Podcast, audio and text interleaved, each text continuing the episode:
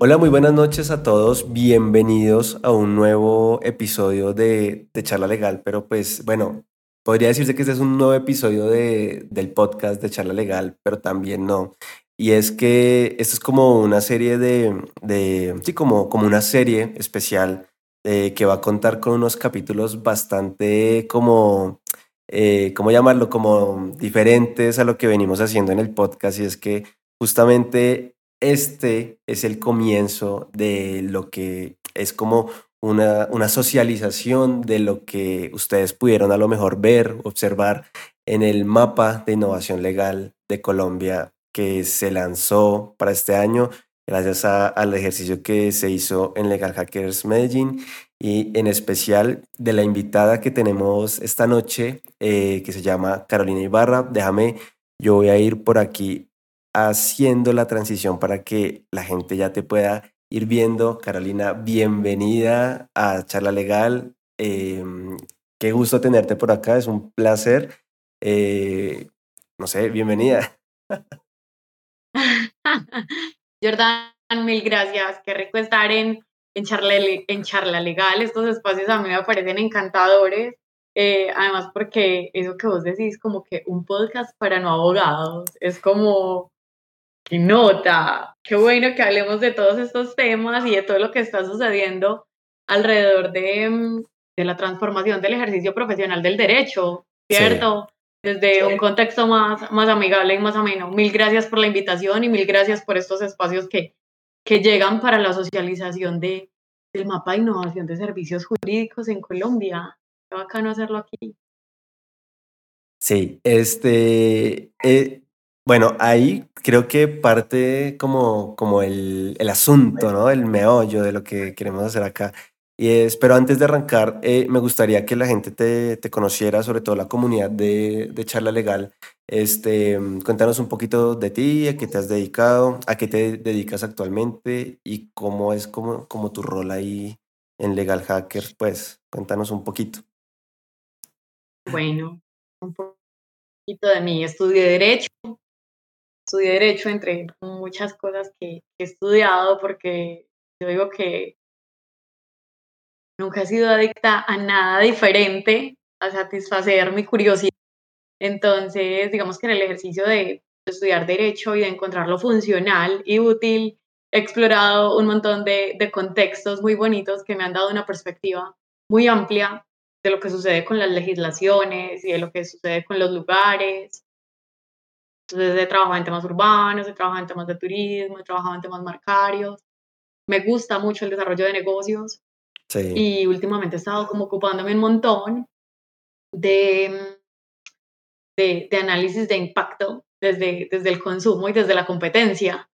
Entonces, bueno, en eso ocupo mi tiempo. Si vos me decís, Caro, ¿qué haces específicamente? Yo nunca sé responder eso porque, porque siempre estoy haciendo un montón de cosas que me sirven para mi ejercicio profesional, pero también que más que servirme para mi ejercicio profesional me, me, me facilitan mucho satisfacer la curiosidad y el aprendizaje. Eso por una parte. Sí. Mm, por otra parte, me encantan los lugares, me encanta viajar, me encanta conocer personas, conversar, entonces eso también hace que mi oficio o que mi trabajo sea como muy, muy afable y muy próximo y, y en contextos todos muy diferentes. Me gustan mucho las tecnologías de la información y creo que son una herramienta absolutamente funcional para, para la productividad entendida como algo más profundo que la rentabilidad, ¿cierto? Sí. Eh, eso, pues, eso tiene tanto de, de, ancho como de largo, pero también creo que eh, están un poco democratizando mucho cosas como la educación, como el aprendizaje, como el derecho mismo, e incluso la forma como nos relacionamos. Entonces me gusta mucho poner ese tipo de, de temas sobre la mesa porque, porque pues son necesarios. Estamos todavía en, en, un, en, un, en un contexto como muy, ¿cómo decirlo? Muy muy cerradito, muy, muy de explorar, muy de qué está pasando y, y, mirar un poquito más allá de lo que hemos conocido nos cuesta mucho. Entonces, eh, un poco a eso me dedico ahora a la comunidad, a Legal Hackers. Eh, soy una de las coorganizadoras de la comunidad y del capítulo de Medellín. Y bueno, eso también es casi que un trabajo de tiempo completo porque, porque hay de todo por hacer. Yo creo que cuando hay algo que tú estás empezando a construir o que estás liderando, que ya tienes una visión y que da también tanta apertura y tanta autonomía como la comunidad, es como, bueno, ¿por dónde empezamos? Y, y cada idea es una posibilidad que toma un montón de tiempo. Entonces, bueno, realmente hoy a, a esas dos cosas me dedico, un poco a ocuparme de de viajes, competencia y, y derecho de los negocios. Sí. Con impacto social, siempre con impacto social. Y luego a, Legal Hackers, pues que, que aunque su nombre es muy temerario, eh, no es nada diferente que, que, acortar caminos en el ejercicio de la profesión legal, pues, o jurídica. Más o menos un poco eso tengo para decir de mí. Todo muy abstracto, pero, yo creo que eso es el derecho, pura abstracción. Sí, no, pues, igual un camino, un camino muy interesante y, algo que me genera dudas es de pronto cómo, cómo fue esa aproximación a, Legal Hackers, cómo llegas ahí, qué, qué te llamó la, la, atención de la comunidad. No, a Legal Hackers llegué por un golpe de suerte. Yo tengo un mentor eh, mexicano, se llama Juan Manuel Cancino. Sí. Eh, eh, un un embajador de las blockchain, así súper tenaz. Sí. Y viví un tiempo en México y un día Juan me dijo, Caro, vení, y no conoces a, a Legal Hackers. Y yo, ¿a qué? Me dijo, a Legal Hackers. Y yo, eso fue como en el 2018, 19.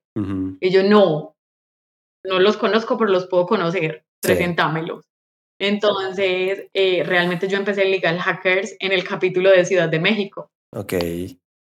Y, y fui muy bien recibida, literal me sentí como en casa, me aproximé a la comunidad, conocí más o menos sus dinámicas, sus ejercicios. Fue el organizador de ese capítulo, Mauricio Campo. Es un líder así también increíble. De hecho, hoy eh, es como de, de los líderes y de los mentores que tiene la comunidad en el marco global para facilitar la aproximación de, de nuevos coorganizadores. eh, y, ya me enchufó un montón y, sino que es que llegar a Legal Hackers también tiene un gradito de complejidad por la proactividad. Vos en Legal Hackers puedes hacer tantas cosas como querás, salvo lucrarte de la comunidad, ¿cierto? Entonces, es muy bacano porque es como, bueno, puedo hacer lo que quiera, entonces puedo proponer actividades y eventos y hackatones y conversaciones y espacios de networking y bla, bla, bla, bla, bla. Eh, pero no te, no te dan una ruta específica, entonces vos empezás a buscar o a encontrar referentes o simplemente a proponer actividades donde, vas, donde te vas convirtiendo en un referente y ya, sin pretensión de nada diferente a compartir y aprender. Y eso es súper bonito, entonces ya regresé a Colombia, dije, ah, regreso a Colombia, voy a hacer la comunidad en Medellín y reactivé la comunidad en Medellín porque ya había una persona que la había activado como en el 2017, pero no la tenía como activa constantemente. Entonces, Catalina Quintana. Entonces hablé con Jameson y con Cata. Eh, Jameson es uno de los fundadores del movimiento y, y, ya organizamos un evento exactamente el 12 de junio del 2019. Ya, ya hace casi. Es que, ¿quién cuenta los días?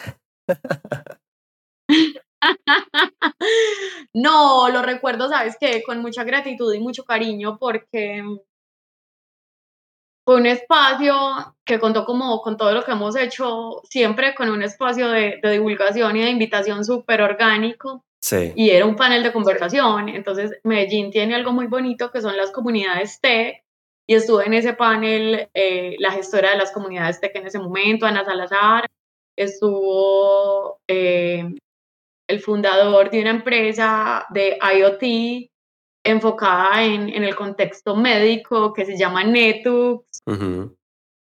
Eh, estuvo eh, un abogado que yo admiro un montón porque se dedica a un contexto súper importante de, de, de, estas economías digitales. Se llama Carlos Mauricio Botero Rico y se dedica a, temas de conectividad y de espectro radioeléctrico, pues, y a este tipo de cosas como súper impresionantes que todavía no entendemos muy claramente, pero que hay gente trabajándolas desde hace un montón de tiempo de manera súper acuciosa y que, y que es como si hicieran magia. Pues, de hecho, gracias a este tipo de gente nosotros podemos estar grabando y transmitiendo este, este episodio, ¿cierto? No es una cuña, no nos están pagando por publicidad, pero a mí realmente me parecen súper importantes. Y, y, fue súper bonito porque tuvo asistencia y participación y todo este asunto y el semestre que siguió se vinculó a una universidad y trajo a Jameson y tuvimos la oportunidad de hacer como dos espacios académicos muy bacanos, uno en la, en la conmemoración o en la celebración de los 20 años de la Escuela de Derecho de AFIT y el otro era de Legal Hackers, Legal Hackers. Entonces fue muy bacano, fue un inicio muy bonito y, y muy generoso, creo yo. Y ya se siguió, pues, o sea, ya luego empezamos a hacer cosas online y a, empezó como a articularse gente y, y, siempre ha estado como la comunidad en general en Colombia, eh, de los capítulos más activos, que son Medellín y Bogotá, eh, siempre han estado rodeados de, pues como de gente muy generosa con el conocimiento y que tiene como mucha claridad que para que la innovación en los servicios jurídicos y también como para que haya algo diferenciador, eh, es importante no solo compartir el conocimiento, sino crear de, de manera compartida y colaborativa. Entonces, bueno, ahí vamos. Ese es como, como un valor de la comunidad, ¿no? Y, y, esto me lleva a preguntarte, bueno, ¿cómo le explicarías a una persona que no sabe qué es? Eh, yo, yo, sé que Legal Hackers es, es global, tiene presencia en muchas partes. Creo que de por sí es como el de las comunidades más grandes que yo, que yo creo que conozco, digamos, de, inclusive de, de, mm, de cualquier comunidad, ¿no? eh, aparte por la, lo relevante que es, ¿no? Pero ¿tú, tú qué le, le, dirías a una persona como que, mm, que, bueno, está escuchando de esta comunidad la primera vez, ¿tú qué le, le dirías? ¿Cómo, cómo, ¿Cómo le definirías Legal Hackers? Una oportunidad de aprendizaje y de abrir su perspectiva. Ok. Muy o de ampliarle. Muy interesante. Ahí, ahí ya saben. Sí, porque mira, es súper bonito. no, lo que te decía, es súper complejo porque uno llega y encuentra como un, literal, como esa, esa teoría o esa definición de los océanos azules. Sí, sí, sí. Entonces uno es como, ay, bueno, sí, pero ¿por dónde empiezo? Y resulta que la comunidad, cuando vos ya te volvés un miembro activo, tiene algo súper bonito para los coorganizadores, que es un boletín mensual. Entonces a ese boletín te llega información de lo que están haciendo muchos de los otros capítulos alrededor del mundo. Buenísimo. Es, es, es súper bacano, o sea, súper bacano porque vos dices, ay, mira, esto está creciendo aquí, ay, mira, esto se está moviendo. Y ahí en todas las industrias, o sea, no es solo como en, en el legal tech propiamente, eh, entre comillas, ortodoxo.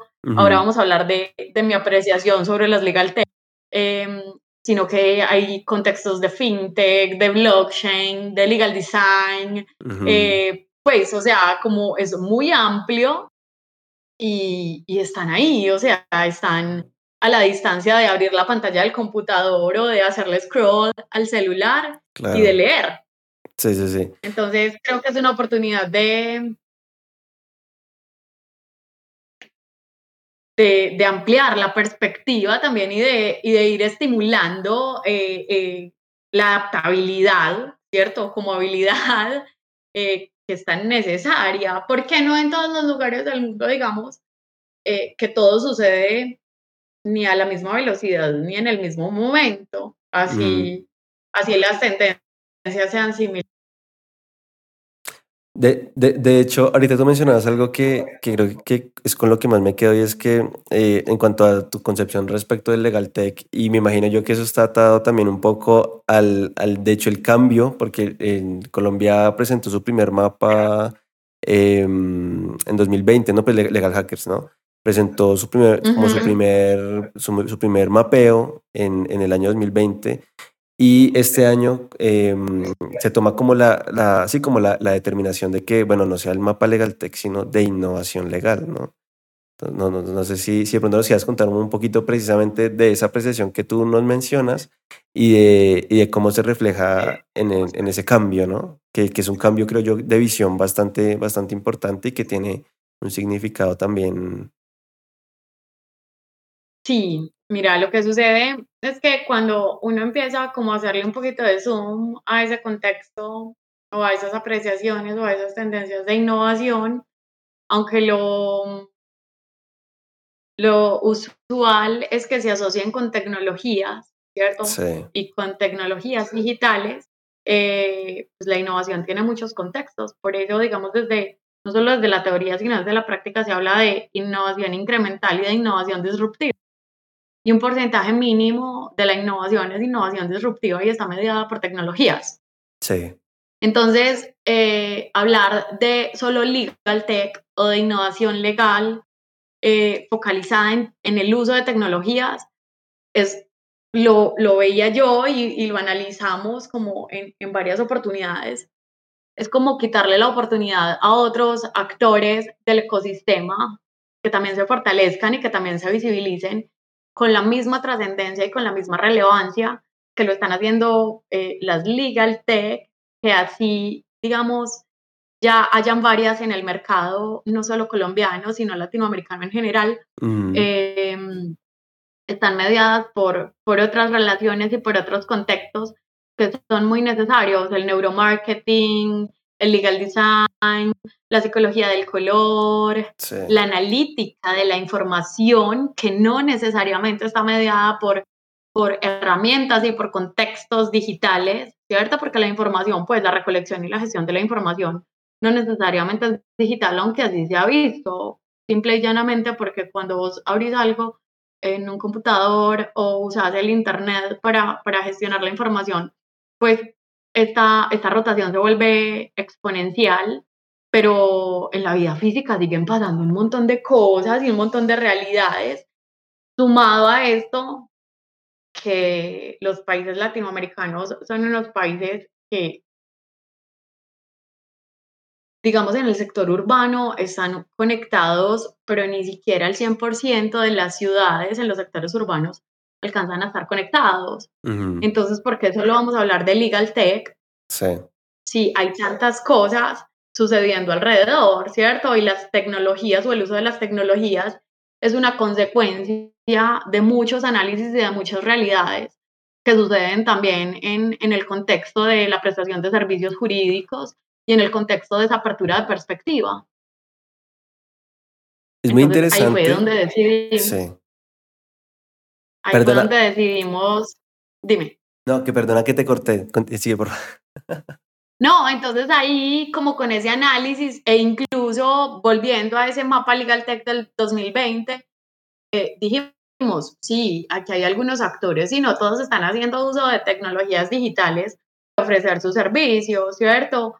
Eh, vení, ampliemos un poquito esto y, y, qué es lo que pasa con la innovación, porque al final del día, cuando Legal Hackers eh, aparece, ¿cierto? En, en escena, es Sí. como, ¿qué es lo que busca? No, la intersección del derecho, la tecnología y la innovación. Entonces vos empezás a hacerle zoom a cada una de esas palabras y te das cuenta que cada una es un universo y que si vas a tecnologías o si vas a derecho, necesariamente para generar un valor diferenciador tiene que haber innovación, ¿cierto? Claro. Entonces ahí el punto realmente transversal es la innovación, no es la tecnología.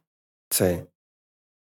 Y, y de por sí, eso permitió también que, que pudiese abrirse la puerta no solamente a todas estas est- startups que, que, o empresas que están naciendo, que están como presentándole al público y al mercado legal una solución que es netamente tecnológica, ¿cierto?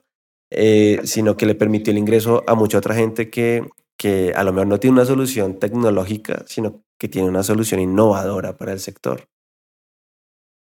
Total, es que lo que hemos evidenciado un poco es que en el ecosistema de la innovación, o sea, el ecosistema de la innovación es incluso mucho más incluyente que el ecosistema del uso de las tecnologías propiamente, sin Sí, decir que uno es más importante que otro, en lo absoluto, son iguales de importantes porque si vos estás poniendo algo en el mercado, es o porque ya tenés claridad del valor que estás generando o porque lo estás descubriendo, pero ya identificaste una necesidad así no la tengas clara.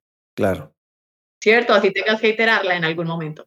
Entonces, y la idea es esa, o sea, yo lo que creo es que, pues lo creo y lo he visto y lo hemos evidenciado, es que muchas cosas en el, en el ejercicio profesional del derecho se están transformando. A mí, por ejemplo, ya no me gusta hablar mucho del rol del abogado de manera rigurosa, sino qué pasa con la gestión jurídica, o sea, ahora, ¿qué se está haciendo con eso?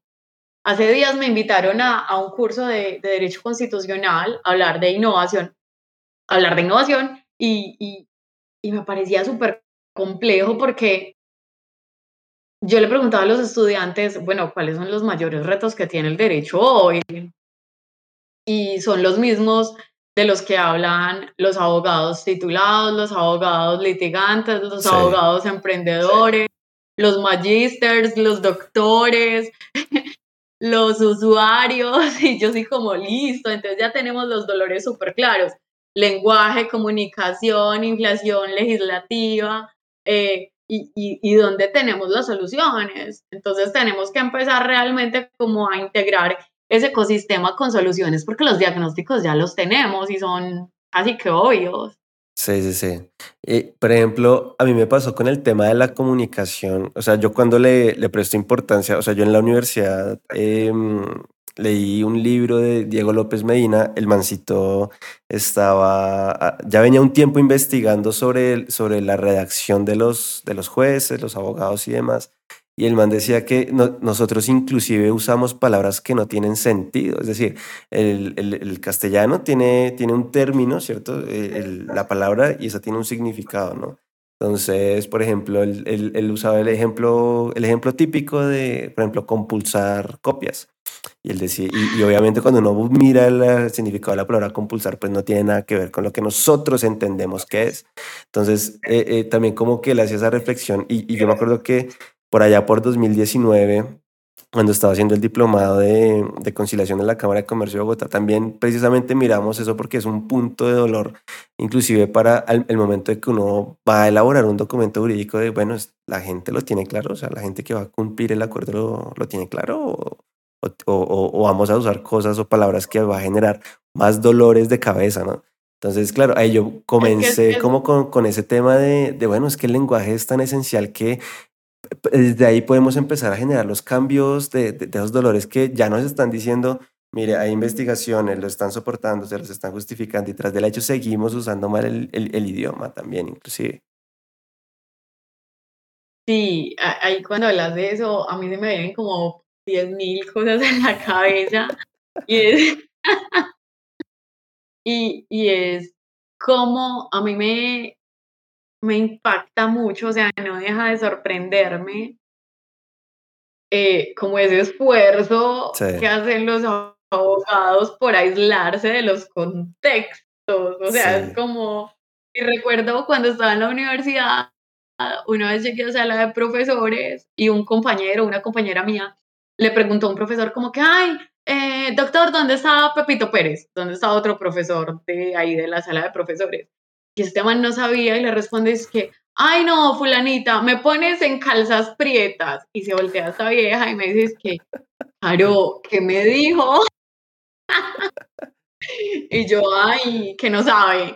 Pues, o sea, Sí, sí, sí. cosas, cosas como esas tan naturales y tan orgánicas que yo digo, o sea, de verdad, eh, si, si queremos ser actores dinámicos en, en la sociedad, tenemos que aprender a adaptarnos a los contextos. Mm. Eso, y, y yo, yo soy muy, sobre todo cuando empecé a trabajar temas eh, de tecnología y a trabajar con desarrolladores y con toda esta gente, yo me volví súper rigurosa, más de lo que había sido siempre, con el significado de las palabras. Sí.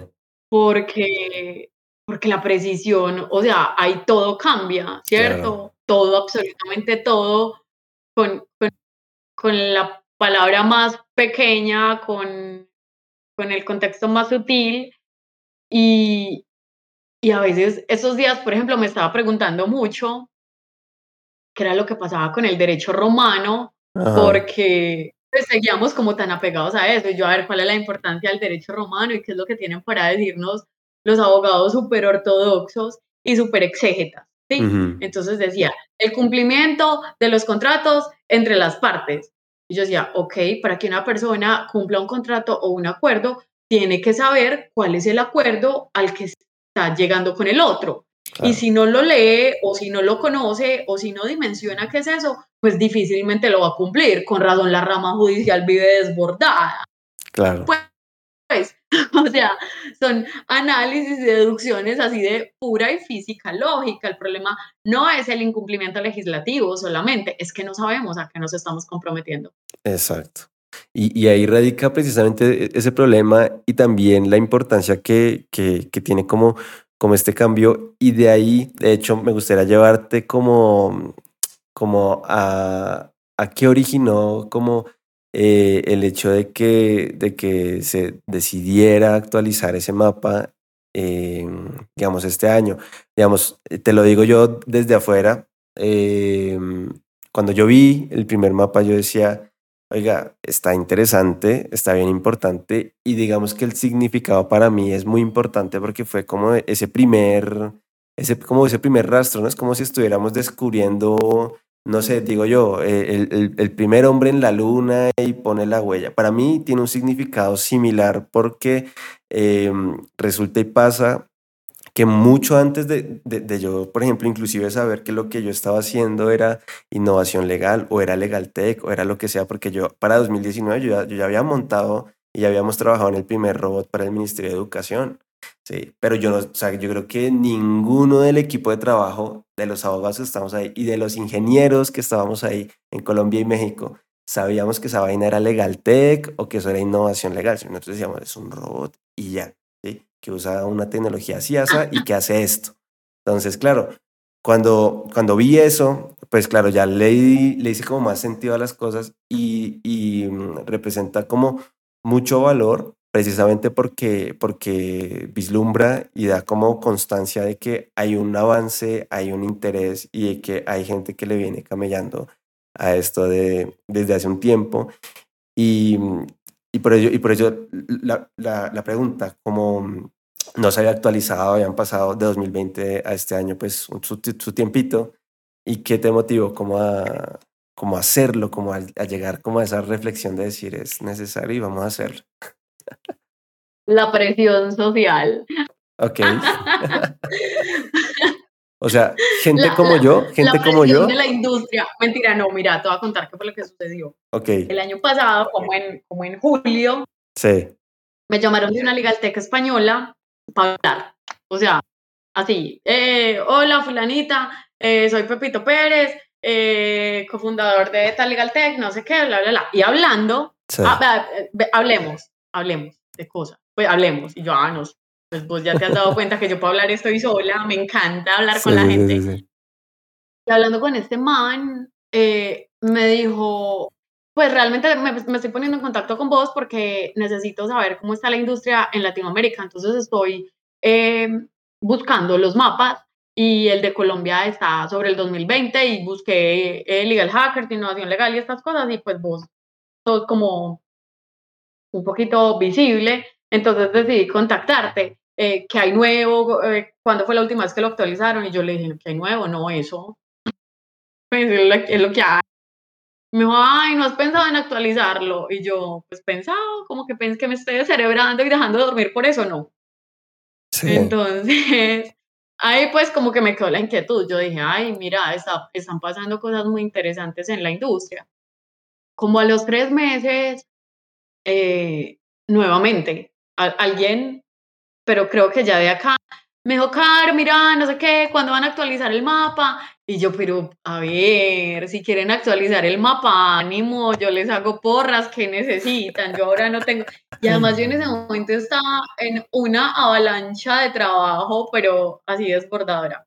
Sí. Y así como ese par de personas, eh, llegaron por ahí cinco o seis ese segundo semestre del año pasado. Sí. Entonces yo dije, ay, esto debe ser un poquito importante. un poquito, un poquito lo Pero vení, miremos qué, qué, es lo que está, qué, está pasando, ¿cierto? Porque, por ejemplo, mi socio, uno de mis socios es, es ingeniero electrónico y es un man que desarrolla puro RPA. Entonces, y yo eh, tengo la, el gran talento de ver oportunidades de negocio inútiles en toda parte. Entonces, claro, como me toca irme a hacer los análisis de mercado como para no hacerle perder mucho tiempo a la gente. Y, y, yo dije, vení, que es que aquí sí están pasando muchas cosas y no solo están pasando muchas cosas, sino que muchos de estos jugadores ya no están en la mesa. Sí, sí, sí. Vení, miremos qué es lo que está pasando, en serio. O sea, ya Carolina, póngase seria. Por favor, alguien me ayuda. Entonces ya dije, bueno, lo vamos a actualizar. Ok. ¿Cierto? Y fue un proceso súper bonito porque fue un proceso muy orgánico. En principio dijimos,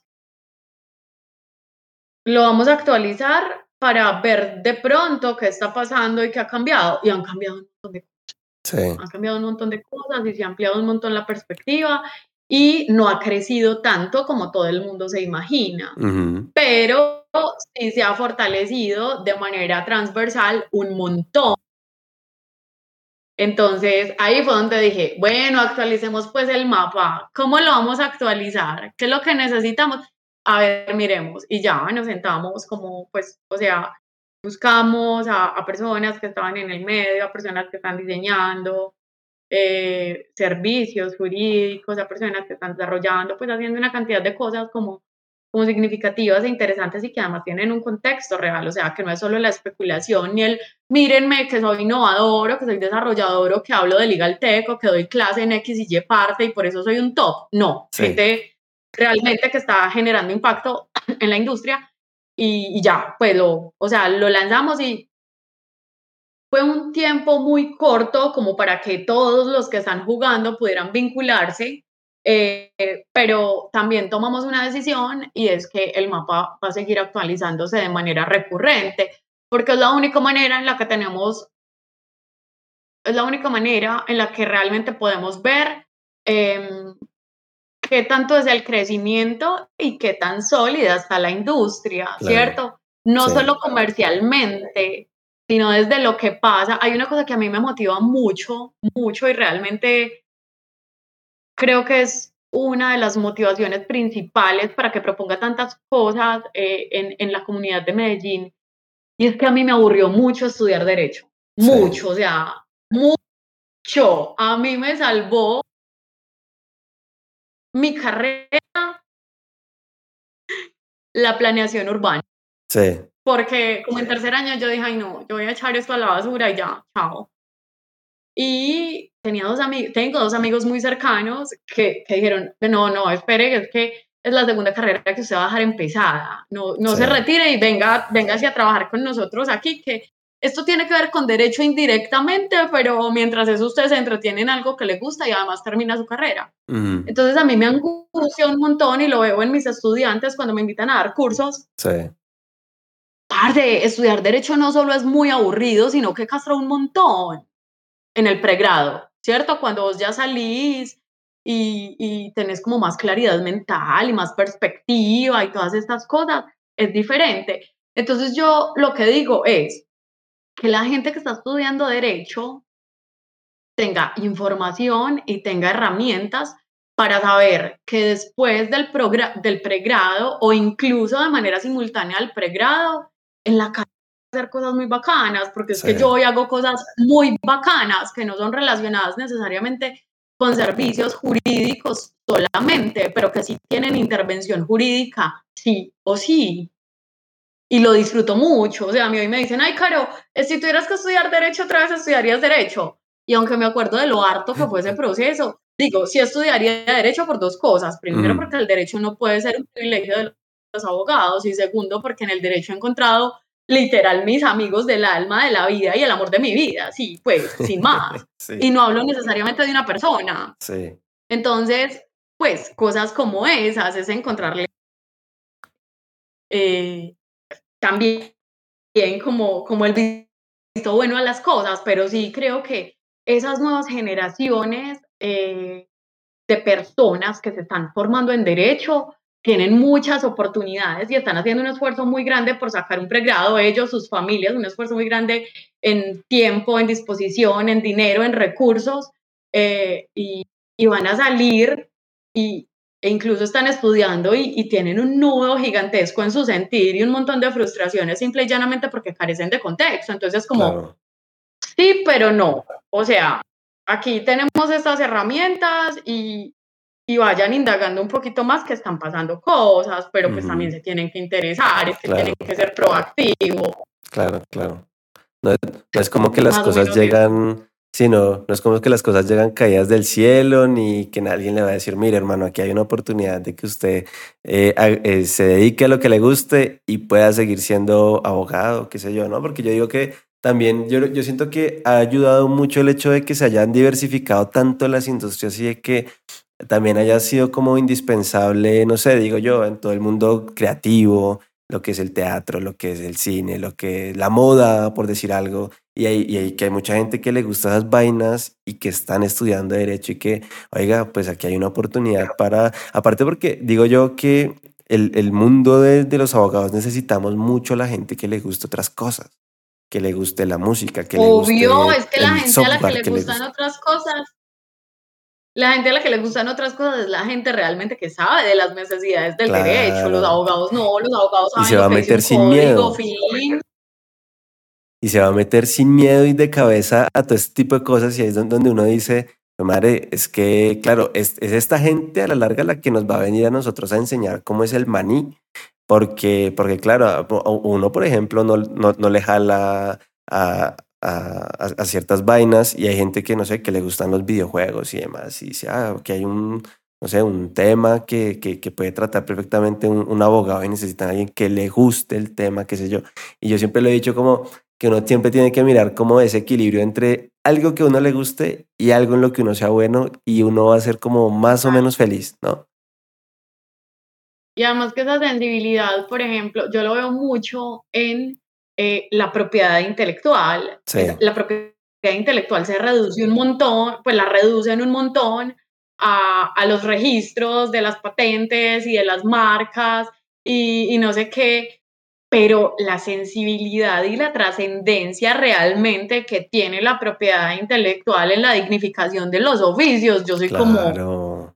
Pues, o sea, cuando la gente deje de hablar de registros y hable de gestión de la propiedad intelectual, mm. yo creo que el, vals va a ser más chévere, porque es que ahí realmente es donde está, pero un abogado difícilmente dice eso porque es como, ay, no, sabes que utilizaste mal mi marca, no la puedes usar, entonces vámonos a un litigio. No, no, no, marcha y habla de licencias y de monetizar y de otras cosas como más significativas, no de pelear con el otro, pues ¿para qué? Claro, inclusive, inclusive uno puede estar enriqueciendo una industria que, que de hecho necesita recursos. Hay muchas industrias aquí en Colombia que que uno mira, no sé, yo lo veo desde afuera, por ejemplo, lo que está haciendo Netflix aquí en Colombia me parece bacanísimo sacando producciones y digo, oiga, porque viene gente de afuera que le crea, el, no sé, la cultura, la creatividad que se saca y, y, uno dice, uno debería estar es fortaleciendo esos modelos de negocios desde el punto de vista legal, porque se necesitan abogados que sean creativos y que apoyen, eh, eh, eh, porque aparte lo que tú decías, y creo que, creo que nunca lo he visto como con esa visión, pero dignificar, dignificar esas labores y ahí los abogados también podemos hacerlo e innovar precisamente. Pues es que yo creo, Jordan, que ni siquiera es de una posibilidad, es de un deber. Es de un deber. O sea,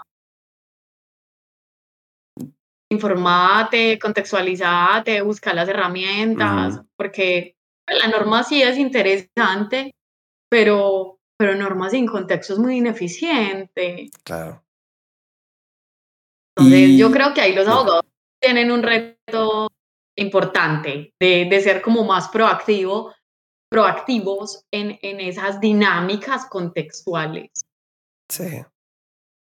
De acuerdo, de acuerdo. Y, y bueno, y ahí, y ahí me lleva al siguiente punto y es, bueno, ¿Cómo, como qué análisis ves tú? Eh, si, si, bien tú, tú, mencionas algo como un abrebocas de, de lo que es como el, la post-actualización de este mapa de innovación legal, como que no ha crecido tanto como, como muchos creemos. Yo digo yo que, que, que sí, pero también desde, desde, el, desde, también de, no sé, no sabía qué esperar, ¿sabes?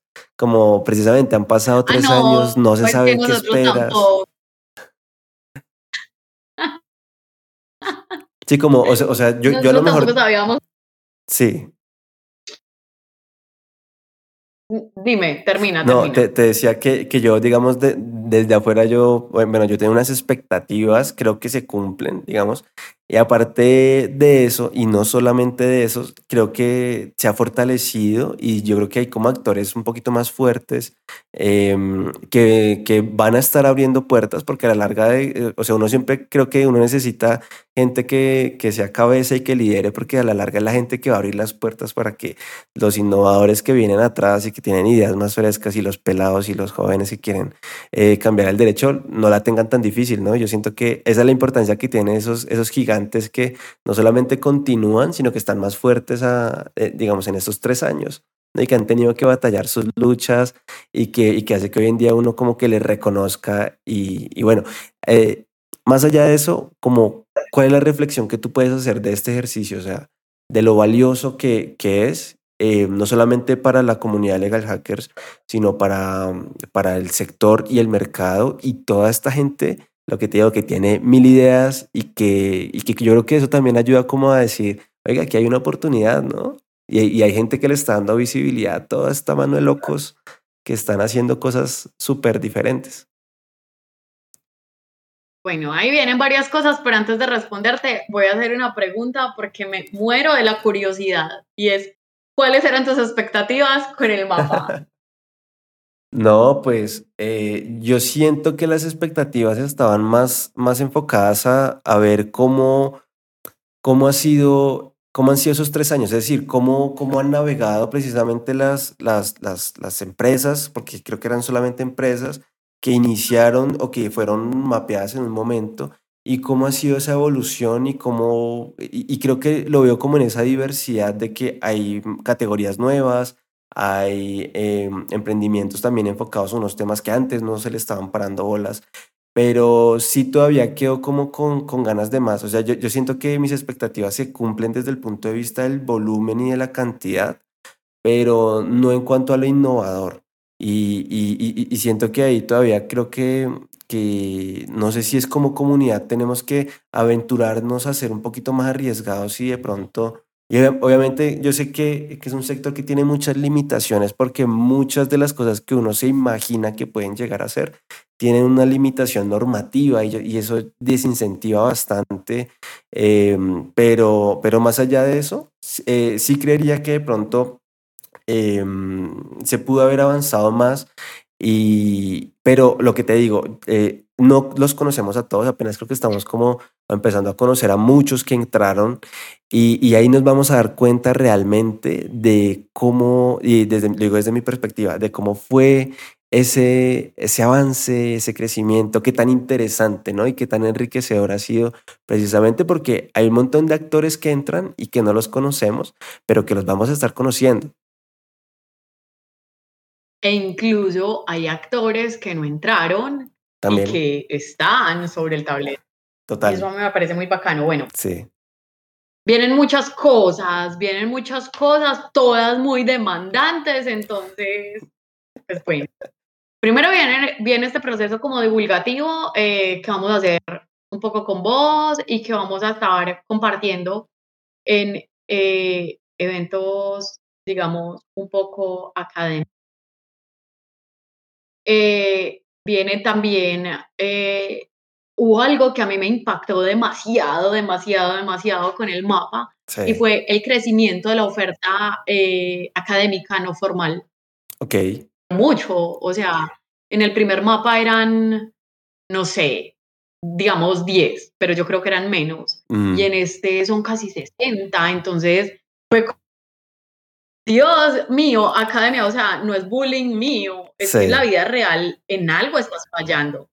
Entonces, ahí también nos hemos acercado como varias universidades eh, para empezar a hacer como, como procesos de, de divulgación y de conversaciones conjuntas, bacano, porque sí creo que es un proceso de oxigenación que eh, es muy sano para los estudiantes, ¿cierto? En pregrado. ¿Qué más viene? Ahí le vamos a trabajar súper duro porque es súper importante el contexto de la propiedad intelectual en sus diferentes matices, ¿cierto? Y en sus diferentes segmentos, o sea, no solo en derecho marcario, sino en derechos de autor, en patrimonialización, en gestión, en patentes, en tecnologías, en todas estas cosas. Y, tenemos, digamos, como, como, como parte activa eh, de la comunidad personas muy cercanas, que son muy buenas, muy, muy, muy buenas en, en, estos temas. Entonces, bacano porque son personas también como muy generosas con el conocimiento, eh, que están dispuestas a, a, poner sobre la mesa como este tipo de espacios divulgativos. En temas de eh, seguridad de la información también es, es como un contexto súper prioritario para nosotros.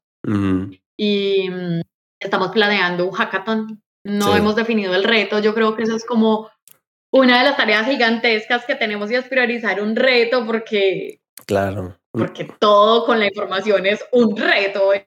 Entonces, ¿qué es lo que vamos a priorizar, cierto? Pero ya hay varios aliados significativos en, en el contexto.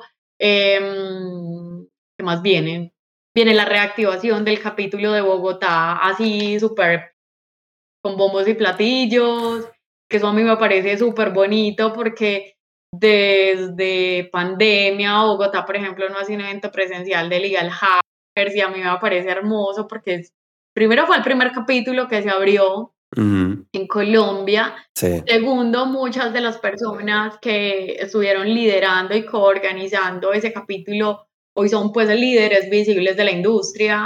Eh, un Daniel Acevedo, un José Torres, Andrés Umbaña, pues que hace rato ya es un player de la industria significativo. Eh, Viviana Martínez, que su compromiso, su constancia, su liderazgo, su cuidado, su respeto, eh, hizo que la comunidad creciera muchísimo y se fortaleciera muchísimo. Entonces ahora llega un relevo generacional un poco más dinámico también. Eh, y súper activo, con ganas de hacer un montón de cosas y a mí me parece encantador porque es que al final del día eso es esto, ganas de, tener ideas y tener ganas de ejecutarlas. Sí, sí, sí. Entonces, eso también viene para el segundo semestre.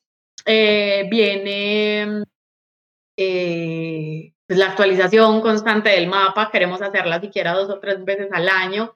Y hay, hay algo súper importante que llega también y es el zoom súper grande a esas empresas o a esas iniciativas que eh, hoy no están activas en la actualización del mapa, pero que estuvieron en el mapa Legal Tech, porque es que eso también es una oportunidad muy grande de desmitificar eh, que la innovación en la prestación de servicios legales, uno, es fácil y dos, es súper lucrativa, eso tiene muchos matices y además evidencia que los abogados, eh, hombre, tenemos falencias súper serias en los diseños de modelos de negocio, ¿cierto?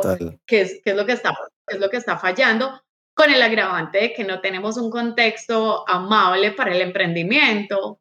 Entonces yo sí creo que esos punticos de dolor y esas situaciones que, que hicieron un poco a, los, a, los, a algunos jugadores quedarse en el camino, eh, hay que reconocerlas y hay que visibilizarlas.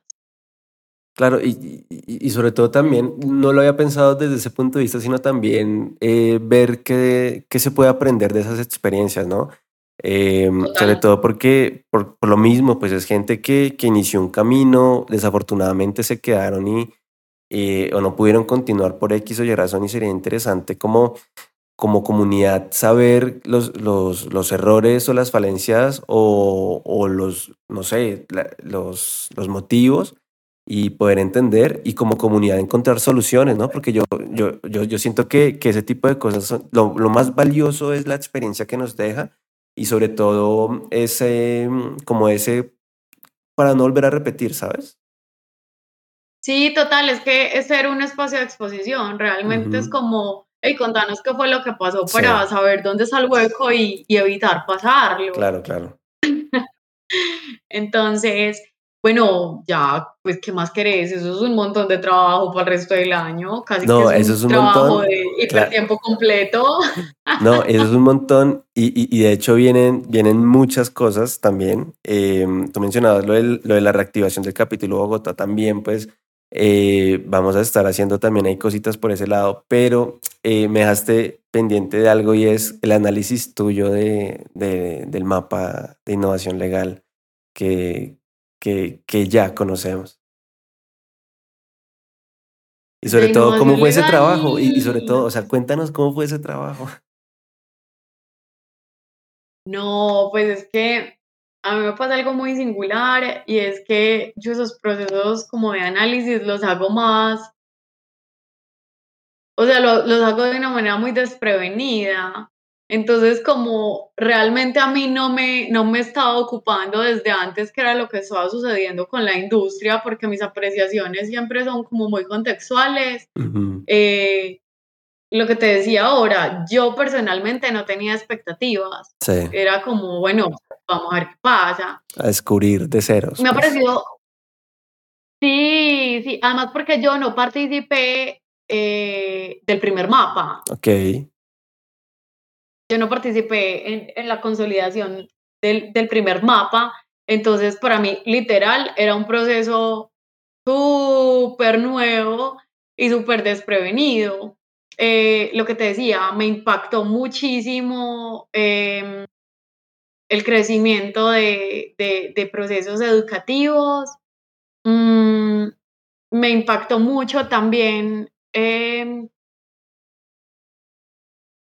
algunos, algunos, algunas ofertas que, que quedaron clasificadas o que se autoclasificaron, porque por ejemplo, eso, eso no quisimos hacerlo. No quisimos definir en principio cada uno de los segmentos como para no generar sesgos, Ujú. ¿cierto? sí, Y para ver cómo era que se, cómo era que se reconocían de manera eh, individual en, en la oferta.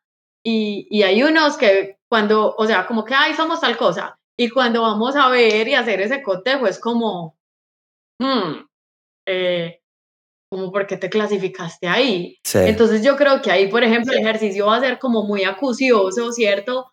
De por qué te clasificaste ahí, cuál es la expectativa que tenés y también cuál es la oferta que, que estás dando y que vas a dar. claro. Entonces, creo que ahí hay, hay un trabajo para hacer de manera acuciosa. Lo otro eh, es que en adelante vamos a, a promover mucho que estar en el mapa o aparecer en el mapa sea un proceso de autogestión y de interés propio, ¿cierto? Que no hayan Ujú. intermediarios ni personas eh, haciendo eh, esa gestión ni diligenciando el formulario por terceros, que eso pasó en este mapa, sí, eh, porque, porque las apreciaciones de terceros siempre son eso, apreciaciones de terceros y no tienen como ese conocimiento de causa que tiene uno cuando está o desarrollando o ideando o co-creando ese tipo de procesos. Entonces es importante que esa información también sea como, como de manera muy orgánica y de, y de la fuente directa sí, aunque sabemos que es un proceso o un trabajo adicional, creemos que, que la industria y que el esfuerzo que están haciendo eh, porque sus espacios o porque sus emprendimientos o porque su trabajo sea visible, eh, lo amerita. Y lo otro es que se van a empezar a articular diferentes mapas en el contexto de Latinoamérica. Entonces, entre más veraz sea la información y, y más, ¿cómo decirlo?, genuina y, y, y precisa, eh, va a ser muchísimo mejor, ¿cierto? Claro. Para que los vean a todos de la manera que los deben ver. claro, claro. Sí, porque, o sea, ese- otro que mm, quiero, quiero, quiero compartirlo y quiero acotarlo en este momento, porque ya me han llegado como varias preguntas al respecto, sí, y es que si por estar en el mapa deben pagar algún costo o en algún momento se va a cobrar por el mapa, por estar en el mapa, y es un no. Siempre que seamos nosotros los que gestionemos el mapa de innovación en la prestación de servicios jurídicos, estar en el mapa va a ser gratuito. Lo único que tienen que hacer pues es sacar 10 minutos para diligenciar el formulario, que también creo que es lo mínimo. Sí, no, y, también lo que hablamos la, la, vez pasada y es eh, mantener el interés por permanecer en la comunidad, ¿no? Es decir, que, que no solamente sea, pues, eh, eh, listo, me inscribo y aparezco en el mapa, sino que constantemente, eh, aparte, aparte porque lo que busca la comunidad es eh, precisamente dar a conocer ese trabajo que se está haciendo. Y de hecho pues, eh, pues aprovechemos ah, eh, digamos este, este espacio para contar a la gente qué es lo que estamos y por qué estamos usando pues charla legal para, para hacer como, como estas socializaciones. Y es precisamente uno dar como, como una visibilidad digamos que hemos escogido algunos, algunos como, como emprendimientos o, o, o, empresas que ya están un poco como más consolidadas, más, más fuertes en distintos sectores, precisamente como para generar esa visibilidad, contarle a la gente qué es lo que están haciendo, ¿cierto? Eh, pero este ejercicio también se va a hacer eh, con aquellos emprendimientos que, que, nos generen como, como ese interés y que, y que estén activos, ¿cierto? Y que nos cuenten qué están haciendo y nosotros digamos, oiga, aquí hay, una, aquí hay un algo, aquí hay un no sé qué, digamos a la, a la comunidad para que los conozcan, ¿cierto?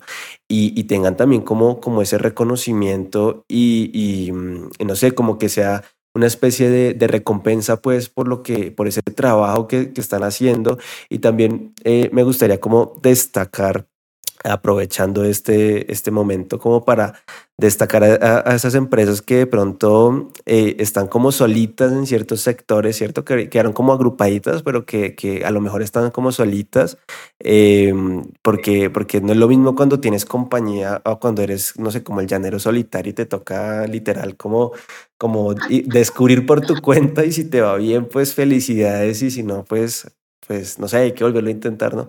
Pero, pero vamos a darnos, vamos a conocer mejor. Siento que, que estos ejercicios nos van a servir para conocer mejor nuestro sector, estos segmentos y para que, eh, no sé, inclusive nos inspiremos. Yo siento que es, este espacio, siento que el, el, el, mayor valor es inspirar, ¿no?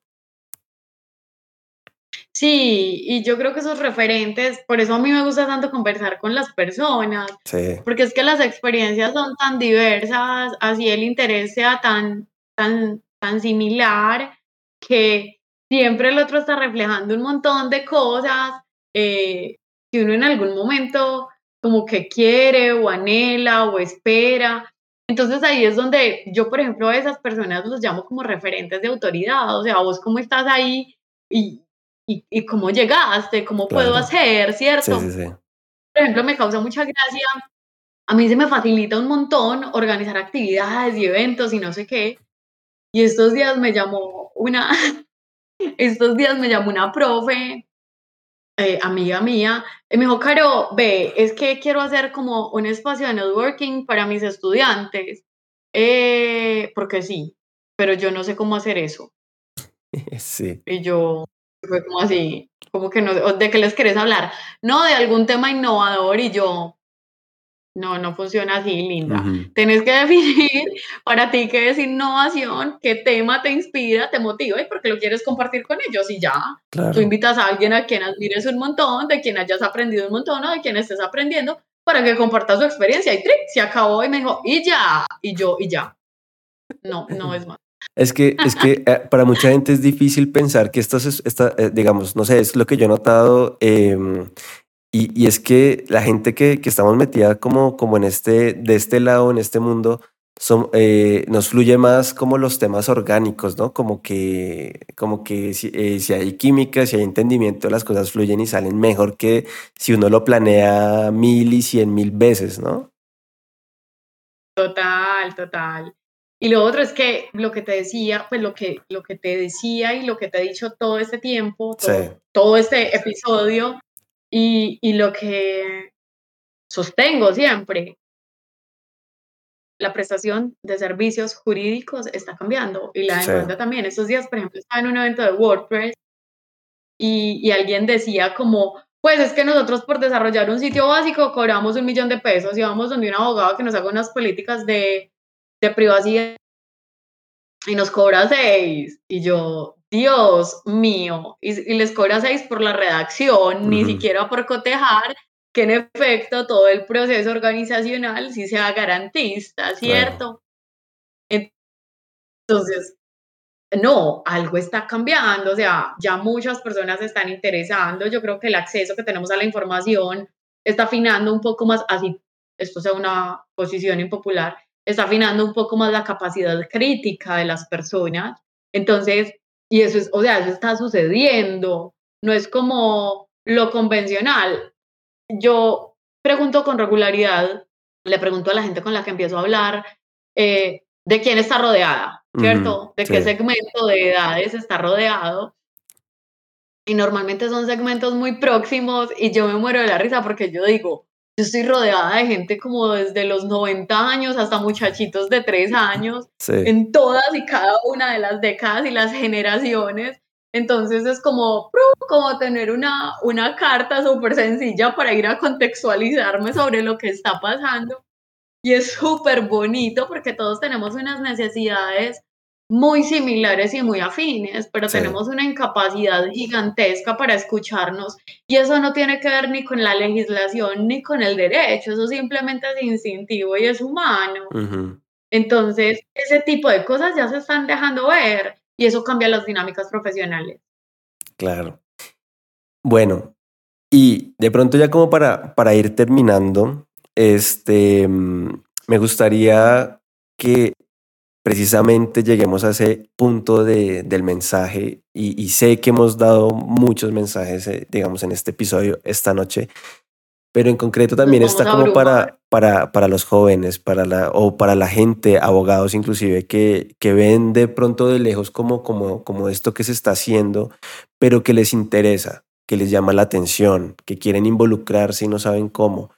Y, va desde dos perspectivas. Uno, desde, desde el sector de, de la innovación legal y dos, desde la comunidad de legal hackers. Como, como qué les aconsejas, cómo iniciar en este, en este tema. Yo, yo sé que muchos de nosotros nos, eh, la vida nos llevó y simplemente nos puso así, de frente contra, contra la, la oportunidad.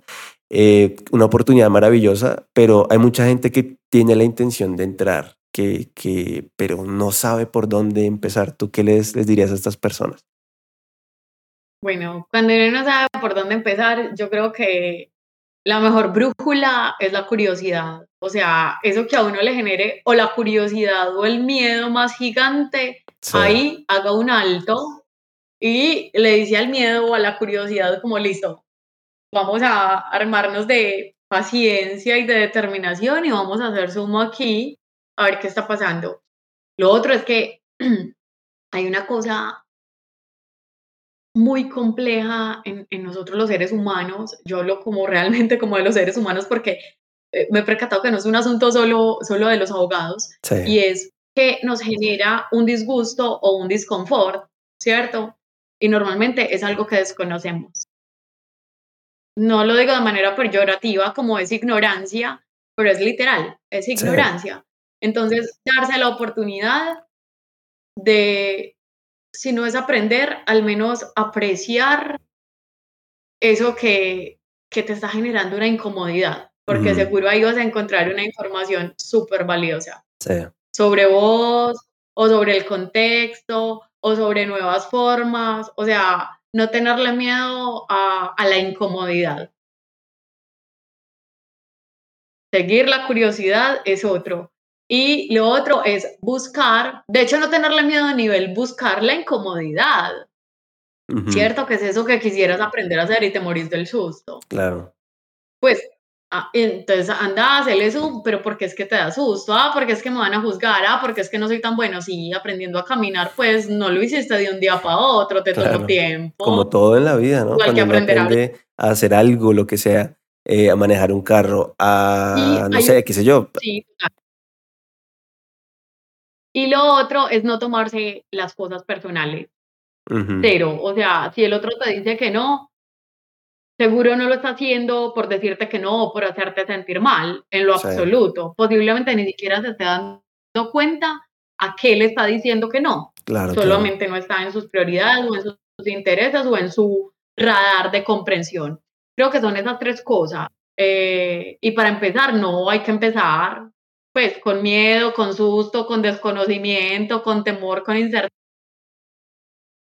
no hay otra forma, no hay otra forma porque así la vida le ponga a uno así el camino más lúcido y espléndido de la existencia, uno no se va a percatar y no lo va a dimensionar hasta que no le pasa por el cuerpo. Eso quiere decir hasta que no lo siente. Claro. no, y, y, ese, y ese tema de, de que lo, lo asocio yo mucho con uno ser como como, no sé, como aceptar como en buenos términos un no o un fracaso, si lo quieren llamar fracaso. Em, porque para mí todo deja enseñanza hasta una mala experiencia, pero uno sí tiene que ser muy afín a los no. A mí en la vida me han dicho que no en muchas cosas y creo que los no en mayor cantidad han sido en este en este camino de intentar cambiar como el, sí, como, como el mindset, como, como la mentalidad de muchos abogados, de la gente que tiene, no sé, como poder de decisión, qué sé yo, en tanto los escenarios privados, en empresas, como públicos con entidades, y para poder sacar proyectos que, que no sé, que, que a la larga le termina beneficiando un montón de gente que uno nunca va a conocer, pero va a generar beneficios y demás por las, las, las, propias dinámicas de la transformación y hacer las cosas diferentes. Y tenemos que ser muy, muy, no sé, resilientes eh, y sobre todo también darle, aprender a darle como la vuelta a las cosas, ¿no? Yo, yo, yo siempre digo que, que mm, un no es una oportunidad y tenemos que sacarle provecho a los no. Es que los no simple y llanamente son como una posibilidad de, de, abrir la perspectiva, de encontrar otro lugar, de hacer nuevas alianzas, de mejorar una propuesta, de hacer nuevos amigos. Pues eso es súper bonito. Bueno, es que la verdad yo como que no les tengo tanto miedo. De hecho, esos me causan como mucha gracia. porque, claro, porque uno en esa ruta de, de hacerlo diferente o de ser disruptivo, pues lo que le llueven son no. Entonces ahí, por ejemplo, hay que afinar un montón la capacidad de autocrítica. El otro no te está diciendo que no a vos, le está diciendo que no a una realidad que no es la misma de él. Fin. Pero si vos tienes claridad del por qué lo estás haciendo, vas a encontrar la manera con o sin el otro, eso no importa. Claro, claro. No es el otro, es tu propósito. Es muy cierto. Y bueno, ya aquí como para y finalizar, eh, Caro, me gustaría agradecerte por estar acá, por la oportunidad, por la confianza, por mucho todo y por permitir que, que Charla Legal sea como, como esa voz para, para todo este ejercicio que, que vamos a estar haciendo. Y, espero que la gente se lo disfrute, eh, que aprenda mucho, que se inspire mucho, porque yo, yo siento que el mayor valor está ahí en todo lo que, lo que estamos inspirando con estos mensajes y, toda la gente que se va a despertar mañana con las ganas de que le digan que no. este, pero... Eh, eh, no, no sé si esas vayan a ser sus ganas principales. Yo les recomiendo que primero se tomen un café y luego gestionen el no. Sí. ¿Verdad? No, mil gracias a vos, a vos por ser esa voz, por haber eh, dispuesto eh, charla legal para, para compartir, para socializar, para hablar con todas estas personas que vas a hablar, que todas son fascinantes, o sea, todas tienen un montón de historias que compartir. Creo que este apenas es el principio, vienen cosas muy bonitas que de verdad eh, las estamos haciendo por cada una de esas personas que quiere dar ese primer paso y que aún no se atreve, o también para todas esas personas que ya dieron ese primer paso y no saben que están innovando, no dimensionan ni el impacto ni la magnitud de la importancia de lo que ya están haciendo, como te pasó a vos, a Liga Pro, o sea, no sé qué es que, ay, no, estaba haciendo innovación legal y no sabía. no, y nos pasó a todos, yo creo. Sí. No, total, total. Es, hermoso. De acuerdo, de acuerdo. Y, y, sobre todo eso, digamos, a mí me pasó como una curiosidad de, de, la vida de, bueno, yo ya estaba haciendo algo, pero ni sabía qué estaba haciendo. pero bueno, em, quiero agradecerle a toda la gente que llegó hasta este punto, que se escuchó el episodio, em, que, bueno, llega, llega como hasta, hasta, este, hasta este momento y, contarles ya un poquito de, ya para finalizar, cómo va a ser este tema de la socialización. Vamos a tener dos emprendimientos nuevos eh, a la semana a partir de, de, las, de la primera semana de junio. Vamos a estar primero con este episodio, que es el de Carolina, y luego vamos a tener eh, estos, estos, estas personas, estos emprendimientos que hemos seleccionado para que estén aquí. Vamos a, escucharlos, que nos cuesten un poco como, como de lo que están haciendo, vamos a conocerlos un poco más y vamos a inspirar. Entonces, quiero agradecer a la comunidad de Charla Legal, que sé que fielmente están no solamente todos los lunes, sino que ahora van a estar los miércoles y los viernes escuchando pues estas socializaciones y nada, agradecerles por estar acá y nos vemos como siempre en una nueva oportunidad. Ya no les digo todos los lunes, pero nos vamos a ver tres veces a la semana. Muchas gracias y nos vemos en el siguiente episodio de Charla Legal. Hasta luego.